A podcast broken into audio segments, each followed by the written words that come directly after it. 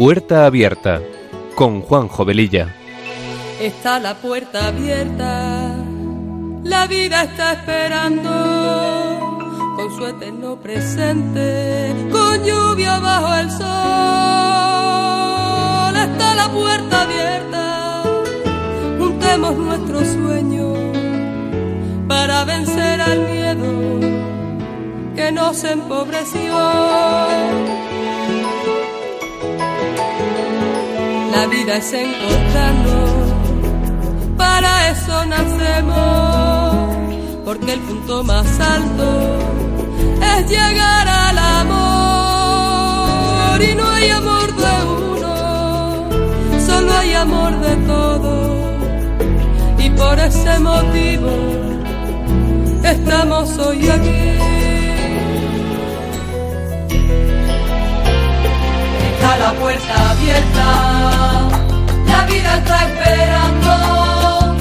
Con su eterno presente, con lluvia bajo el sol.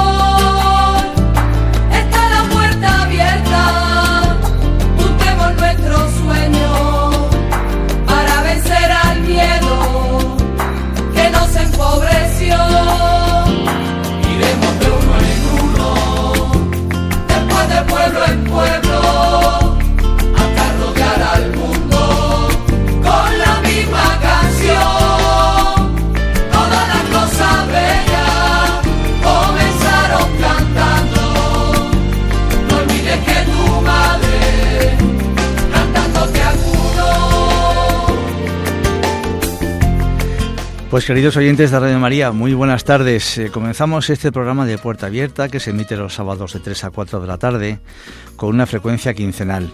Con estos buenos deseos nos ponemos en manos de nuestra Madre María y de su esposo el Espíritu Santo para que sean ellos los conductores del mismo y que a través de esta emisora podamos llegar a muchas personas. Nuestra sintonía dice mucho de lo que este programa pretende ser, un programa que sea una puerta abierta a temas actuales y acompañando de buena música, porque las canciones ponen palabras a aquello que sentimos y que no podemos o no sabemos expresar.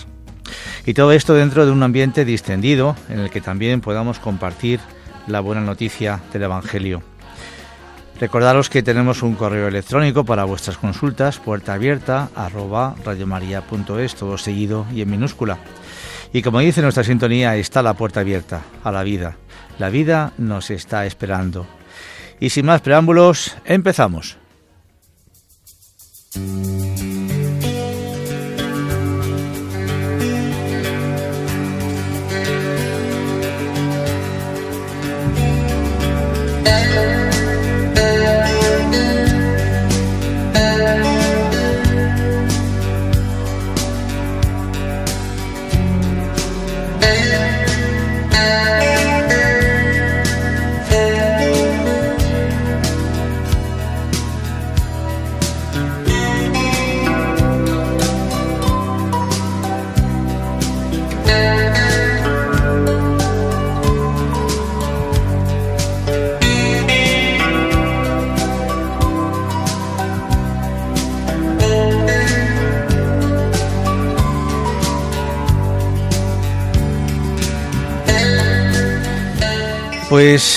Programa anterior hablamos sobre el significado de la señal de la cruz, lo que era santiguarse, etcétera, y también de la importancia de recibir la bendición de Dios a través de nuestros sacerdotes. Comentamos también que hoy en muchos lugares, por desgracia, se están retirando crucifijos cuando estos nos protegen del maligno, porque evidentemente al maligno no quiere ver un crucifijo ni en pintura, como suele decirse, pero Claro, si no creemos en su existencia, pues ¿para qué llevar una cruz? Si no me sirve para nada. También hablamos de una película que hace unos días pusieron en televisión titulada El Rito del año 2011. Recordar que es la historia de un decepcionado seminarista norteamericano que decide asistir a un curso de exorcismos en el Vaticano.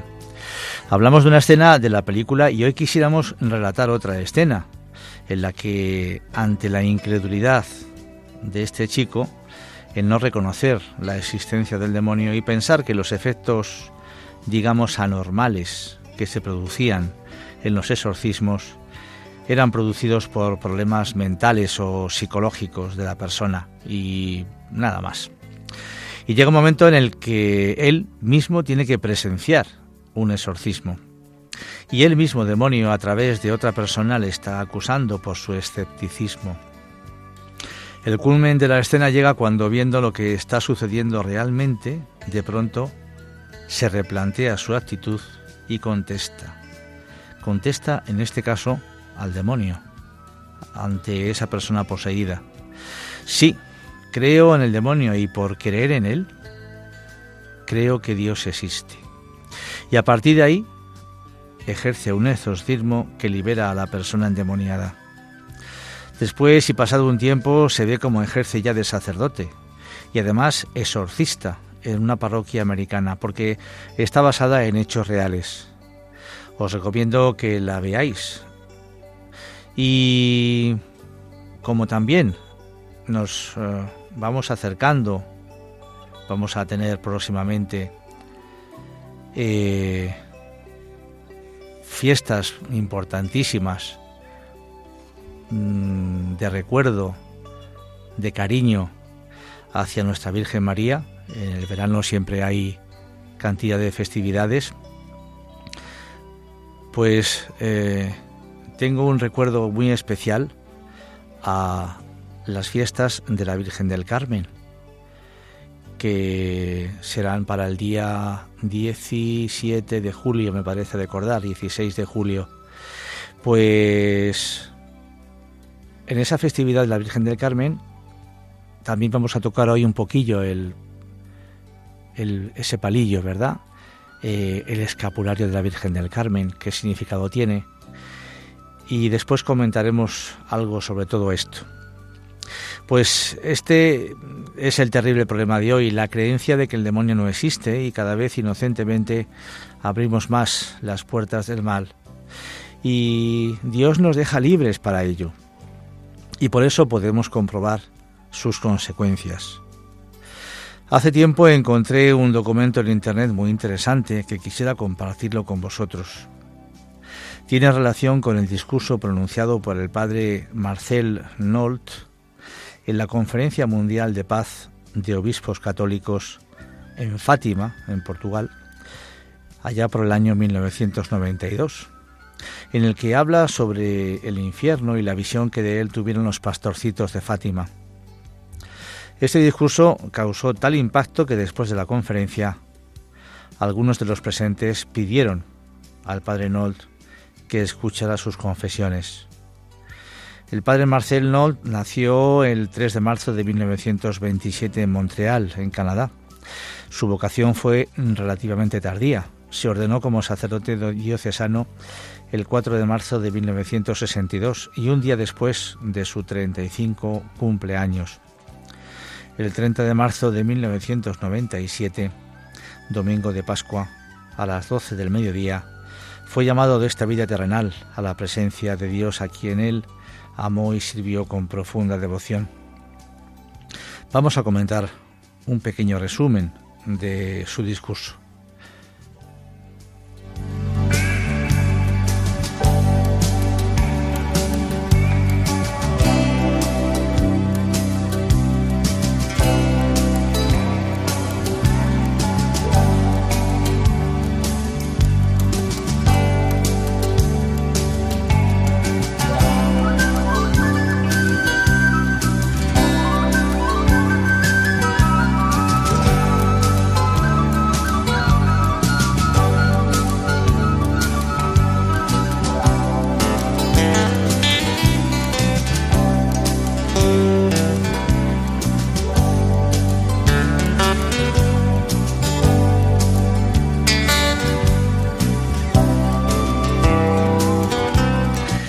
Pues dice eh, este sacerdote, el padre Nolt, nuestro Señor Jesucristo vino a la tierra por un motivo, para salvar a las almas del infierno.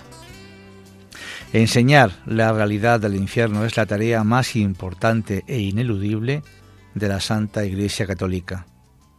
Uno de los grandes padres de la Iglesia, San Juan Crisóstomo, continuamente enseñaba que nuestro Señor Jesucristo predicaba con más frecuencia sobre el infierno que sobre el cielo. En el Nuevo Testamento, de hecho, se cita al demonio más de 500 veces. Algunos piensan que es mejor predicar sobre el cielo, y yo no estoy de acuerdo. Predicar sobre el infierno produce muchas más y mejores conversiones que las obtenidas con la mera predicación sobre el cielo. Y yo hago un inciso. Si ante las barbaridades que hoy en día se cometen, cometemos, barbaridades, ¿eh? Si realmente fuésemos conscientes de que la muerte nos va a llegar a todos y esa muerte nos va a llevar a un lugar penoso, horroroso, desastroso.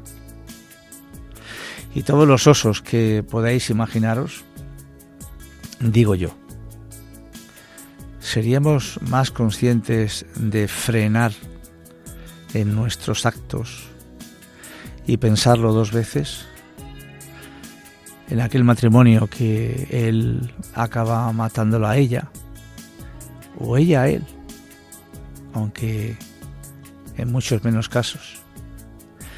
En aquellos padres que le pegan una paliza a un bebé de seis meses o abusan de él.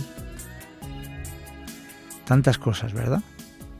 Si supiésemos realmente lo que nos espera después, nos espera algo muy bueno o muy malo,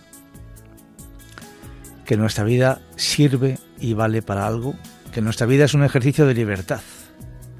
Y en función de cómo utilicemos esa libertad que nuestro hacedor nos da, vamos a recibir premio o castigo.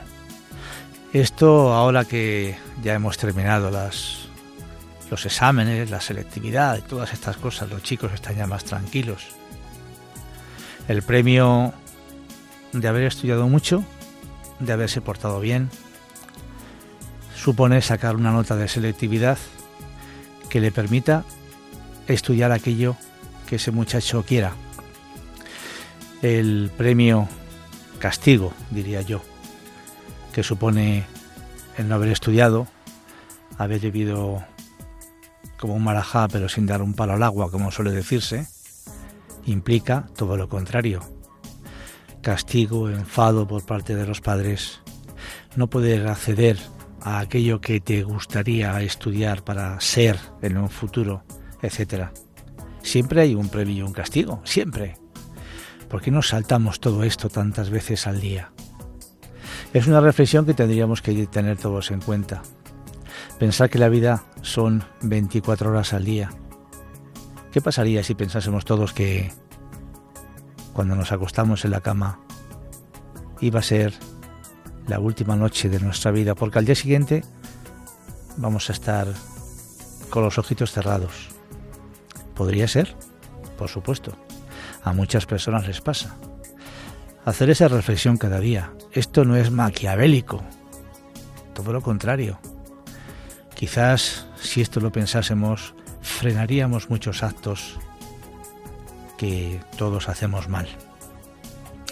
¿Por qué piensan que San Agustín cambió su vida? comenta el padre Nort. Pues por temor al infierno. Yo predico con frecuencia sobre la trágica realidad del infierno. Es un dogma católico. Hablamos de dogma ahora. Ya hablaremos después. Que sacerdotes y obispos ya no predican tantas veces el Papa Pío IX, que pronunció los dogmas de la infalibilidad del Papa y el de la Inmaculada Concepción de María, y que también emitió su fabuloso, su famoso, perdón, sílabo condenatorio contra los errores y herejías del mundo moderno, solía pedir a los predicadores que enseñaran a los fieles con mayor frecuencia sobre las cuatro postrimerías, lo que hoy llamamos los novísimos, muerte, juicio, infierno y cielo y en especial sobre el infierno y a lo que hoy también le añadimos el purgatorio, así como él mismo daba ejemplo predicándolo. El Papa pidió esto porque la meditación sobre el infierno genera santos. En este punto quiero hacer un inciso, porque ha salido las palabras dogma católico, y luego veremos, hablaremos un poquito de lo que es un dogma. Entendemos por dogma una verdad que pertenece al campo de la fe o de la moral, que ha sido revelada por Dios, transmitida desde los apóstoles, ya a través de la escritura o ya desde la tradición, y propuesta por la Iglesia para su aceptación por parte de los fieles. Por ello un dogma es una verdad absoluta, definitiva e inmutable, infalible, irrevocable, incuestionable y absolutamente segura sobre la cual no puede flotar ninguna duda. Una vez proclamado solemnemente, ningún dogma puede ser derogado o negado ni por el Papa ni por decisión conciliar. Por eso los dogmas constituyen la base inalterable de toda la doctrina católica, y cualquier católico está obligado a adherir, a aceptar y creer en los dogmas de una manera irrevocable. Para que las verdades se tornen en dogmas necesitan ser propuestas a través del Papa o concilio ecuménico con el Papa. Cuando la Iglesia define un dogma de fe no es que esas cosas empiecen entonces a ser verdad. Son verdades que siempre han existido, pero que su creencia ha empezado a ser obligatoria al definirse. El contenido de los dogmas es inmutable, pero la formulación de ese contenido se puede desarrollar para acomodarse mejor al modo de hablar de los tiempos. Decía San Vicente Bellerins, un monje francés del siglo III, que dijo lo siguiente, muy interesante. Quizá alguno se pregunte, entonces no es posible ningún progreso en la Iglesia de Cristo.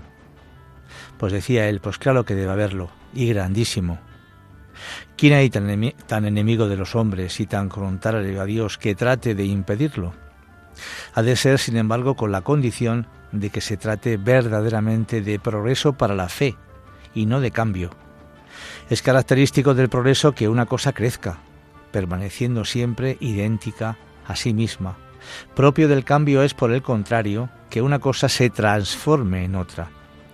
Crezca, por tanto, y progrese de todas las maneras posibles el conocimiento, la inteligencia, la sabiduría tanto de cada uno como de la colectividad, tanto de un solo individuo como de toda la Iglesia, de acuerdo con la edad y con los tiempos, pero de modo que esto ocurra exactamente según su peculiar naturaleza, es decir, en el mismo dogma, en el mismo sentido, según la misma interpretación. Que la religión imite así en las almas el modo de desarrollarse de los cuerpos. Sus órganos, aunque con el paso de los años, se desarrollan y crecen, pero permanecen siempre los mismos.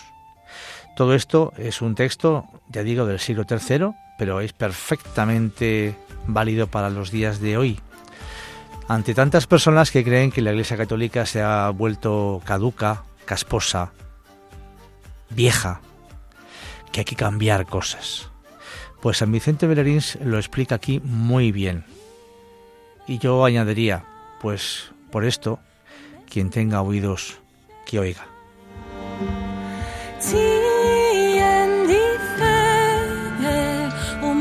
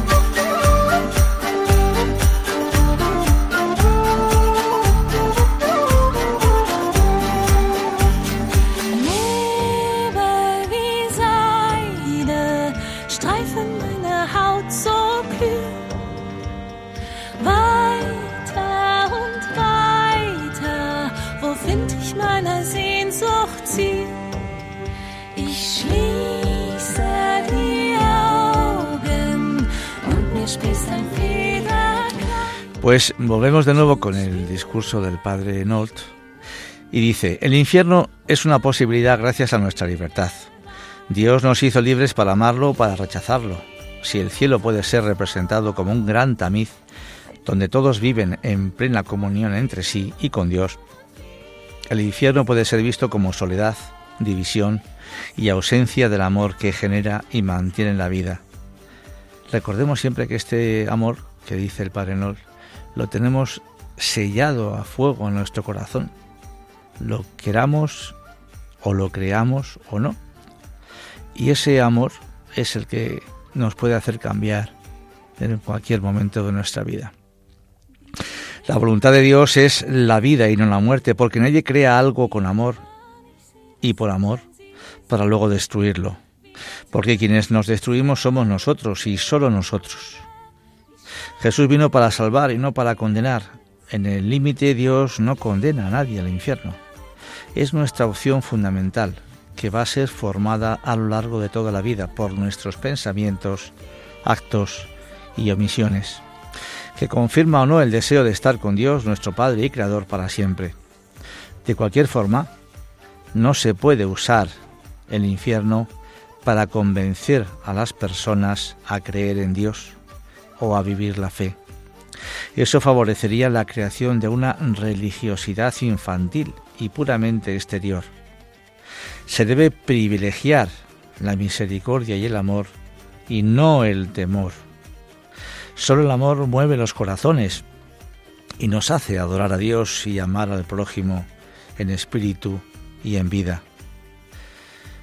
Esto, la verdad es que lo he dicho muy despacito, porque es muy importante, evidentemente.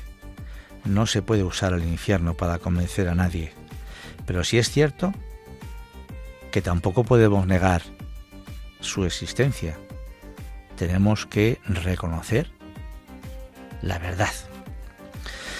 Dios no quiere con nosotros una relación forzada, por supuesto que no. ¿O acaso en nuestra vida hemos conquistado a nuestra novia o esposa a la fuerza? ¿O hemos conseguido a la fuerza la amistad de un amigo? ¿Cuántas veces en nuestra vida hemos dicho ante estos hechos esa frase dirigida a los demás? Pues tú te lo pierdes ante esa falta de querer tener una amistad uno con otro. Pero lo importante es ser conscientes de todo, saber que existe el bien y que existe el mal, que esto no es un cuentecito de hadas. Y después de saber quién está a favor y quién en nuestra contra, es nuestra libertad de elección. Porque la resurrección de Cristo confirma la victoria de Jesús sobre el mundo, porque el poder del mal, de la injusticia humana, el poder de la muerte, ha sido ya vencido por él. No está vencido en la forma de poder absoluto que lo haría desaparecer, sino que está vencido en su raíz, para que cada ser humano pueda adherirse a esa victoria desde su libertad. No es una victoria impuesta, sino accesible desde la libertad para ser acogida personalmente. Por ello esa victoria no significa que el mal ya no exista, sino que está vencido con la propuesta de Jesús. Por esto Jesús enseña que en el camino del mundo el discípulo tendrá luchas para vencer al mal, que es permitido en la condición humana. Pero desde la paz de Jesús, desde el valor de Jesús, desde la victoria de Jesús, desde sus enseñanzas, es posible vencerlas como Él ha vencido al mundo. El cristiano cada día afronta el gozo de la vida, de la fe y del amor, y también la lucha contra las dificultades, contra la enfermedad o contra los contratiempos. Esa lucha escatológica tantas veces que nosotros no podemos ver. A pesar de todo, con Jesús vencemos siempre. Gracias Jesús, por supuesto, por hacernos partícipes de tu victoria y, por supuesto, pedimos tu valor. Y después de esta aclaración sobre lo que es un dogma de fe, seguimos con el discurso del padre Marcel Nolt. Aquí nos encontramos con algo curioso. Los santos temen ir al infierno, pero los pecadores no sienten tal temor. San Francisco de Sales, San Alfonso María Ligorio, el Santo Cura de Ars, Santa Teresa de Ávila, Santa Teresita del Niño Jesús, tuvieron miedo de ir al infierno. San Simón Stock, el superior general del Carmelo, sabía que sus monjes tenían miedo de ir al infierno. Sus monjes ayunaban y hacían oración, vivían recluidos, separados del peligroso mundo dominado por Satanás. Aún así tenían miedo de ir al infierno. En el año 1251 Nuestra Señora del Monte Carmelo se apareció en Aylesford, en Inglaterra, a San Simón Stock. Ella le dijo, no teman más, te entrego una vestidura especial. Todo el que muera llevando esta vestidura no irá al infierno.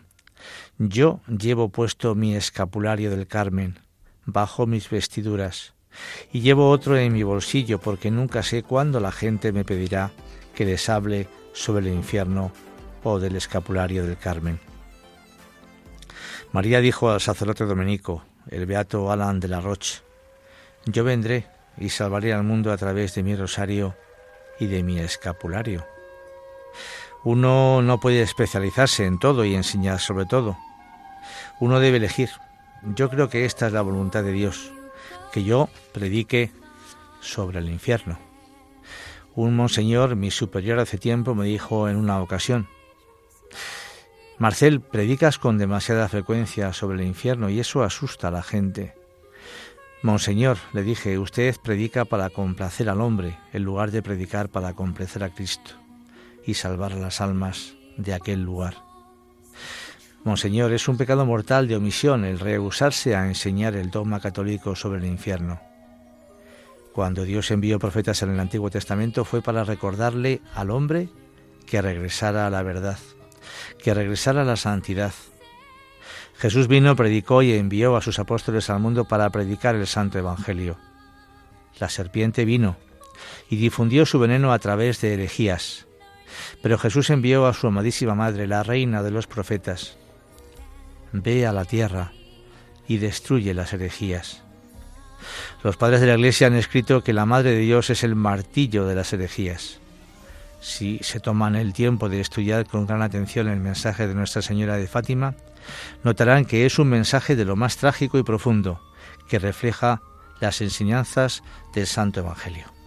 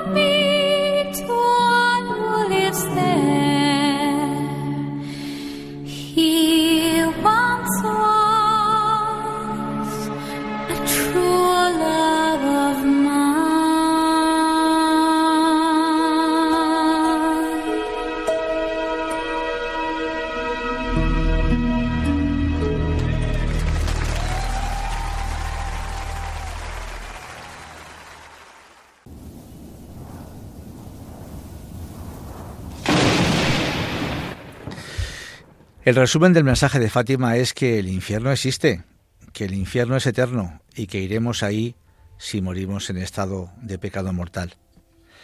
¿De qué le sirve al hombre ganar el mundo entero si pierde su alma?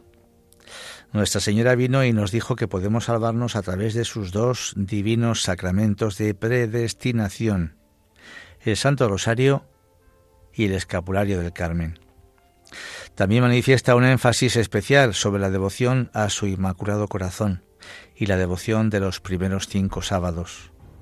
En la primera aparición del ángel de Portugal en el Cabeco, en mayo de 1916, el ángel vino a los tres niños y les mostró cómo adorar a Dios con la oración. Dios mío, yo creo, adoro, espero y te amo. Te pido perdón por los que no creen, ni adoran, ni esperan y no te aman.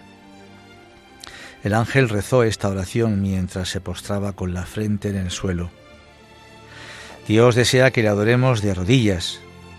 Nos arrodillamos en adoración y oración ante Jesús en el Santísimo Sacramento. Pues debemos hacerlo, debemos hacerlo. Cuando los tres reyes magos de Oriente fueron a Belén y entraron en donde estaba el niño, Jesús, se postraron frente a él para adorarlo de rodillas. El rey de reyes.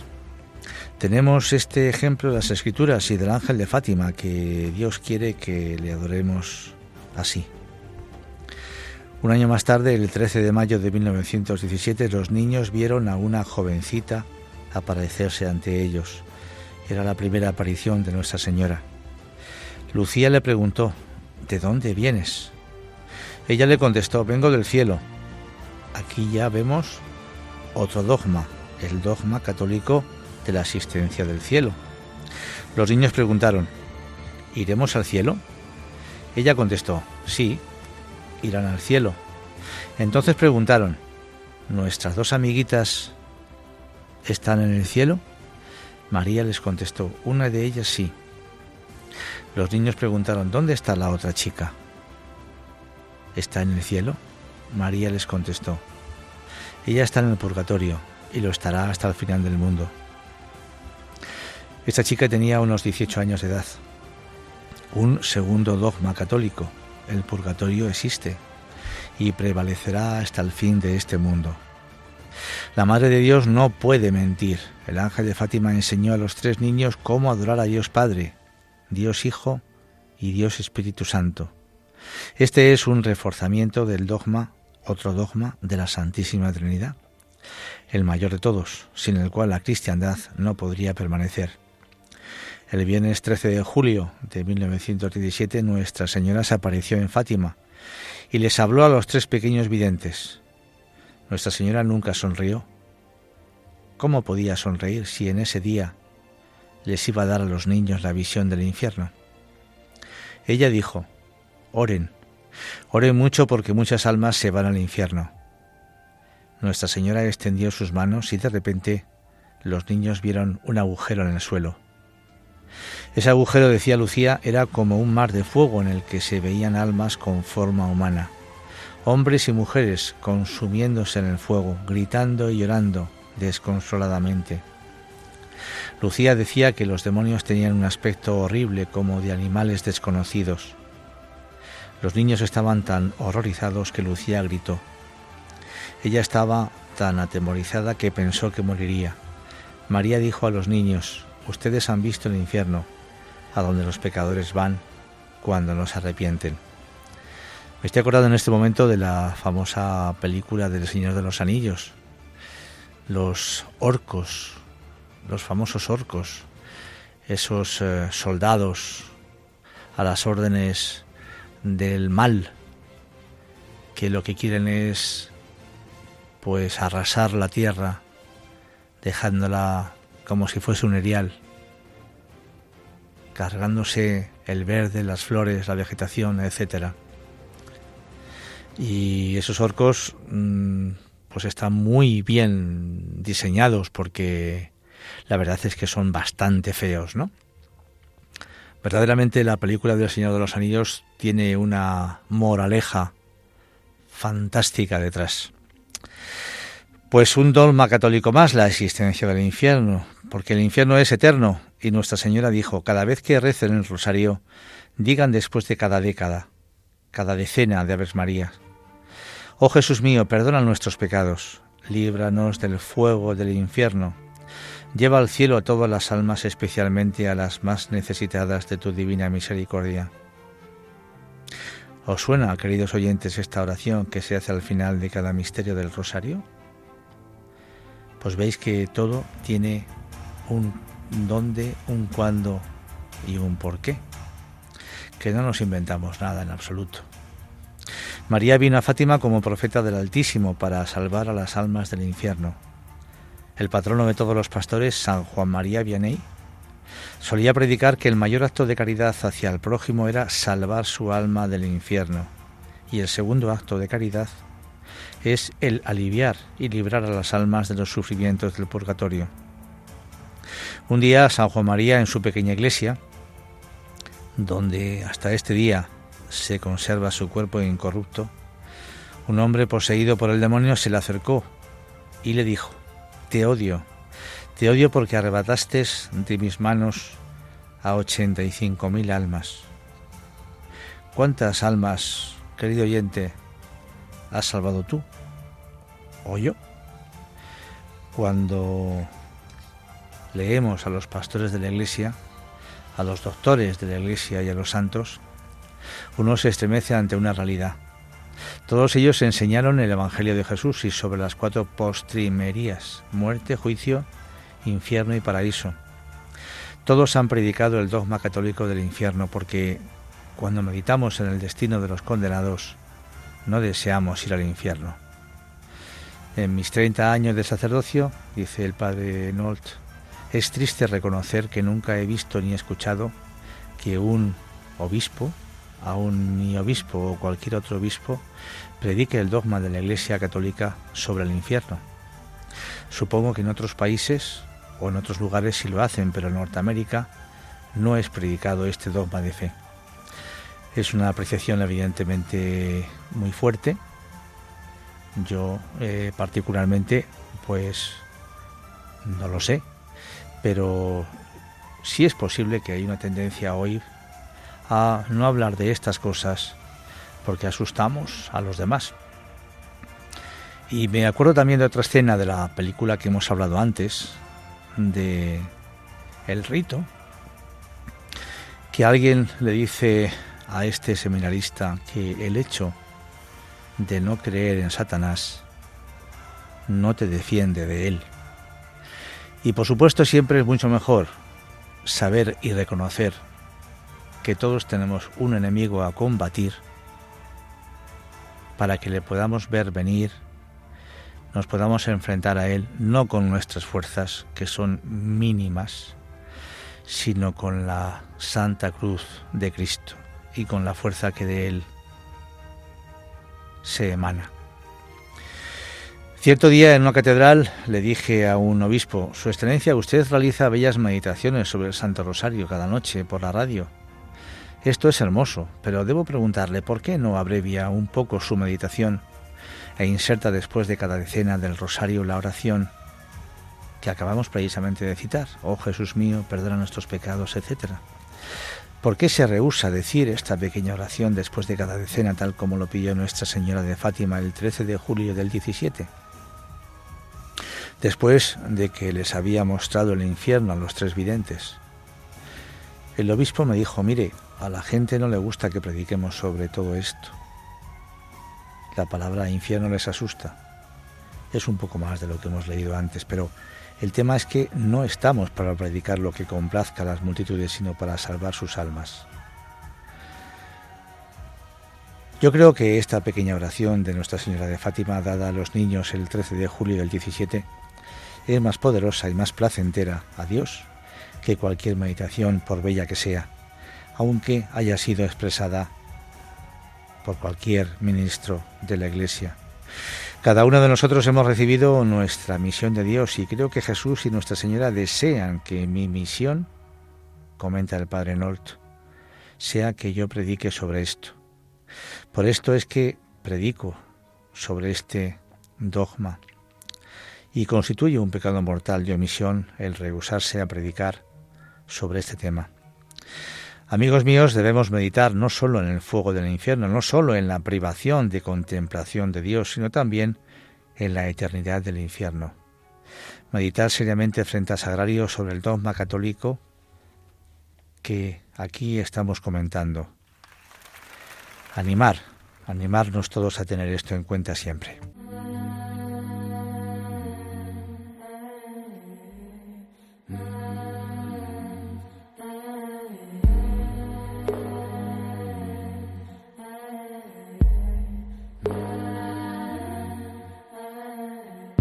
I was listening to the ocean. I saw a face in the sand. But when I picked it up, then it vanished away from my hands. Gone.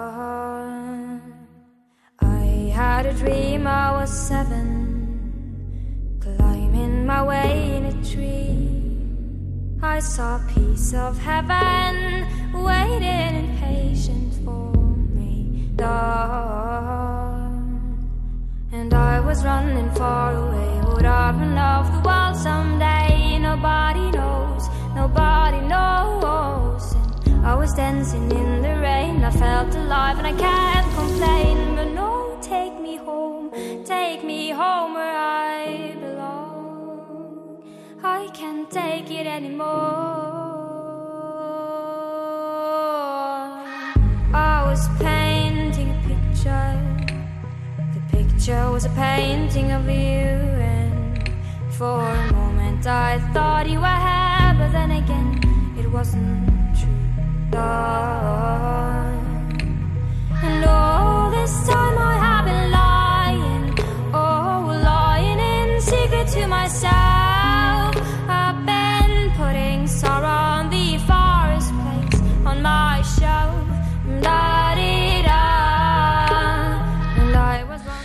Y contenía el, continúa el Padre Nol. Cuando venía de Lisboa a Fátima por autobús, tuve la ocasión de predicar a los laicos, sacerdotes y obispos presentes en el autobús.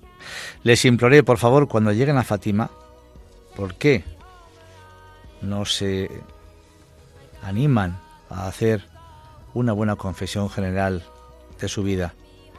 Quizás hace 10 años, quizás hace 50, no han tenido el valor de confesar ese pecado grave por vergüenza, por favor, hagan una confesión santa y completa en Fátima antes de su regreso. Hay muchos sacerdotes en Fátima que nunca más volverán a ver hasta que lleguen al cielo. Yo predico a los obispos como lo hago con toda persona, porque los obispos también tienen un alma que salvar.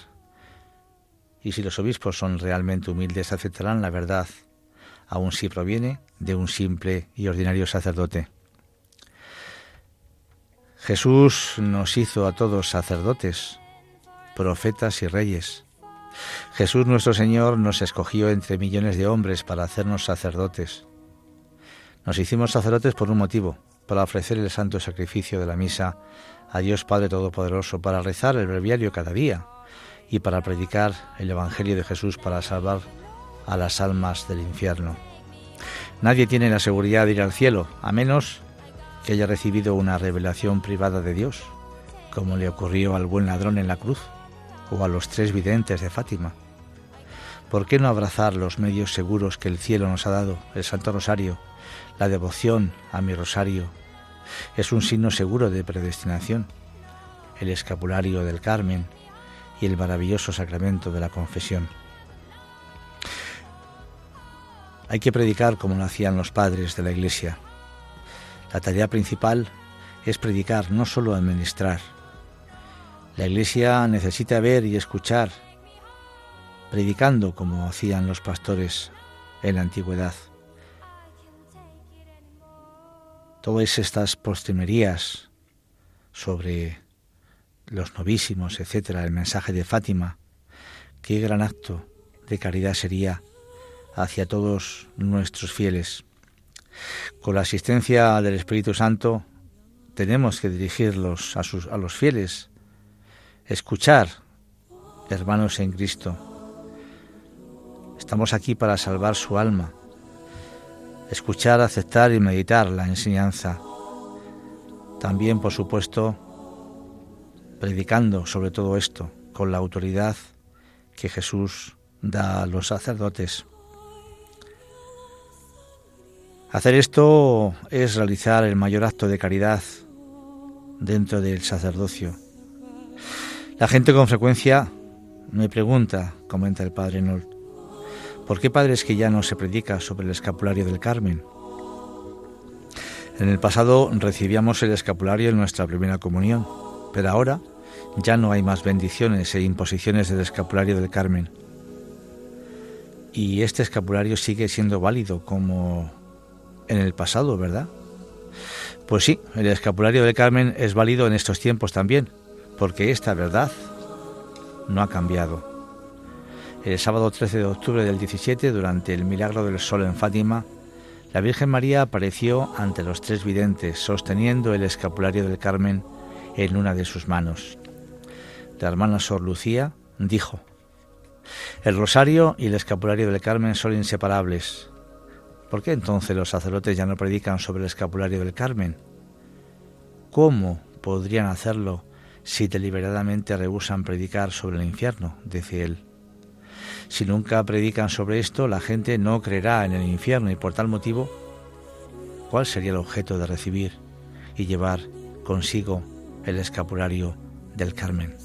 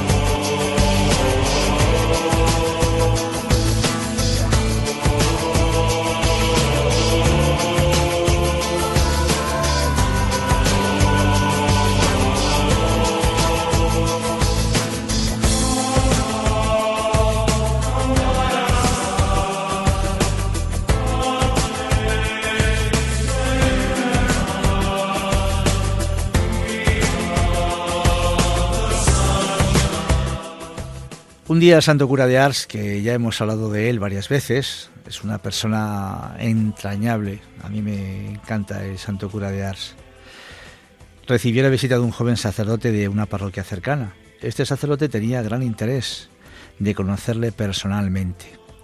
Después del almuerzo, el santo cura de Ars le dijo, ¿serías tan amable de escuchar mi confesión? El joven sacerdote por poco se cae de su silla ante la súplica del santo cura de Ars de escuchar la confesión de este admirable sacerdote con fama de santidad. Porque, queridos amigos, los santos se confiesan y los que se confiesan se vuelven santos. Finalmente, Nuestra Señora de Fátima dijo, oren, oren mucho y hagan muchos sacrificios porque muchas almas se van al infierno, porque no hay quien rece ni se sacrifique por ellas. Recemos, continúa, y diariamente la oración que ella nos enseñó. Oh Jesús mío, perdona nuestros pecados, líbranos del fuego del infierno, lleva al cielo a todas las almas, especialmente a las más necesitadas de tu divina misericordia. Pues que esta oración en este programa llegue hasta los últimos confines de la tierra. Dios lo quiera. Y como hemos citado varias veces el escapulario del Carmen, os invito a escuchar nuestro programa del pasado 3 de noviembre, titulado Sacramentales y símbolos religiosos, en el que hablábamos bastante extendidamente de todo esto. Y el tiempo se agotó. Como siempre, ha sido un placer estar con todos vosotros y os emplazo Dios mediante al sábado 13 de julio a las 3 de la tarde. Feliz fiesta del Carmen, que la Señora nos bendiga a todos, que nos animemos a pedir en nuestras parroquias ese escapulario del Carmen en aquellos sitios en los que la advocación a la Virgen del Carmen está presente y animarnos, animaros a seguir que en nuestra sintonía escuchando a continuación el programa Maestro Enséñanos a orar. Un saludo muy muy cordial y que Dios os bendiga a todos.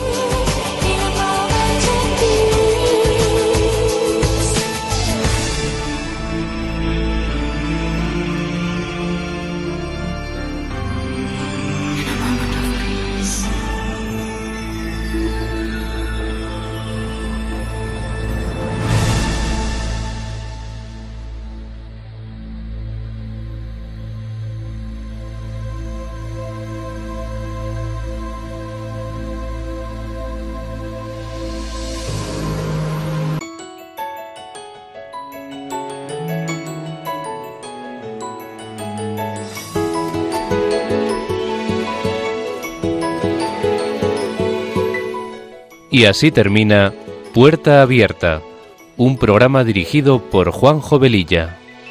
Está la puerta abierta, la vida está esperando con su eterno presente, con lluvia bajo el sol. Está la puerta abierta, juntemos nuestros sueños para vencer al miedo nos empobreció.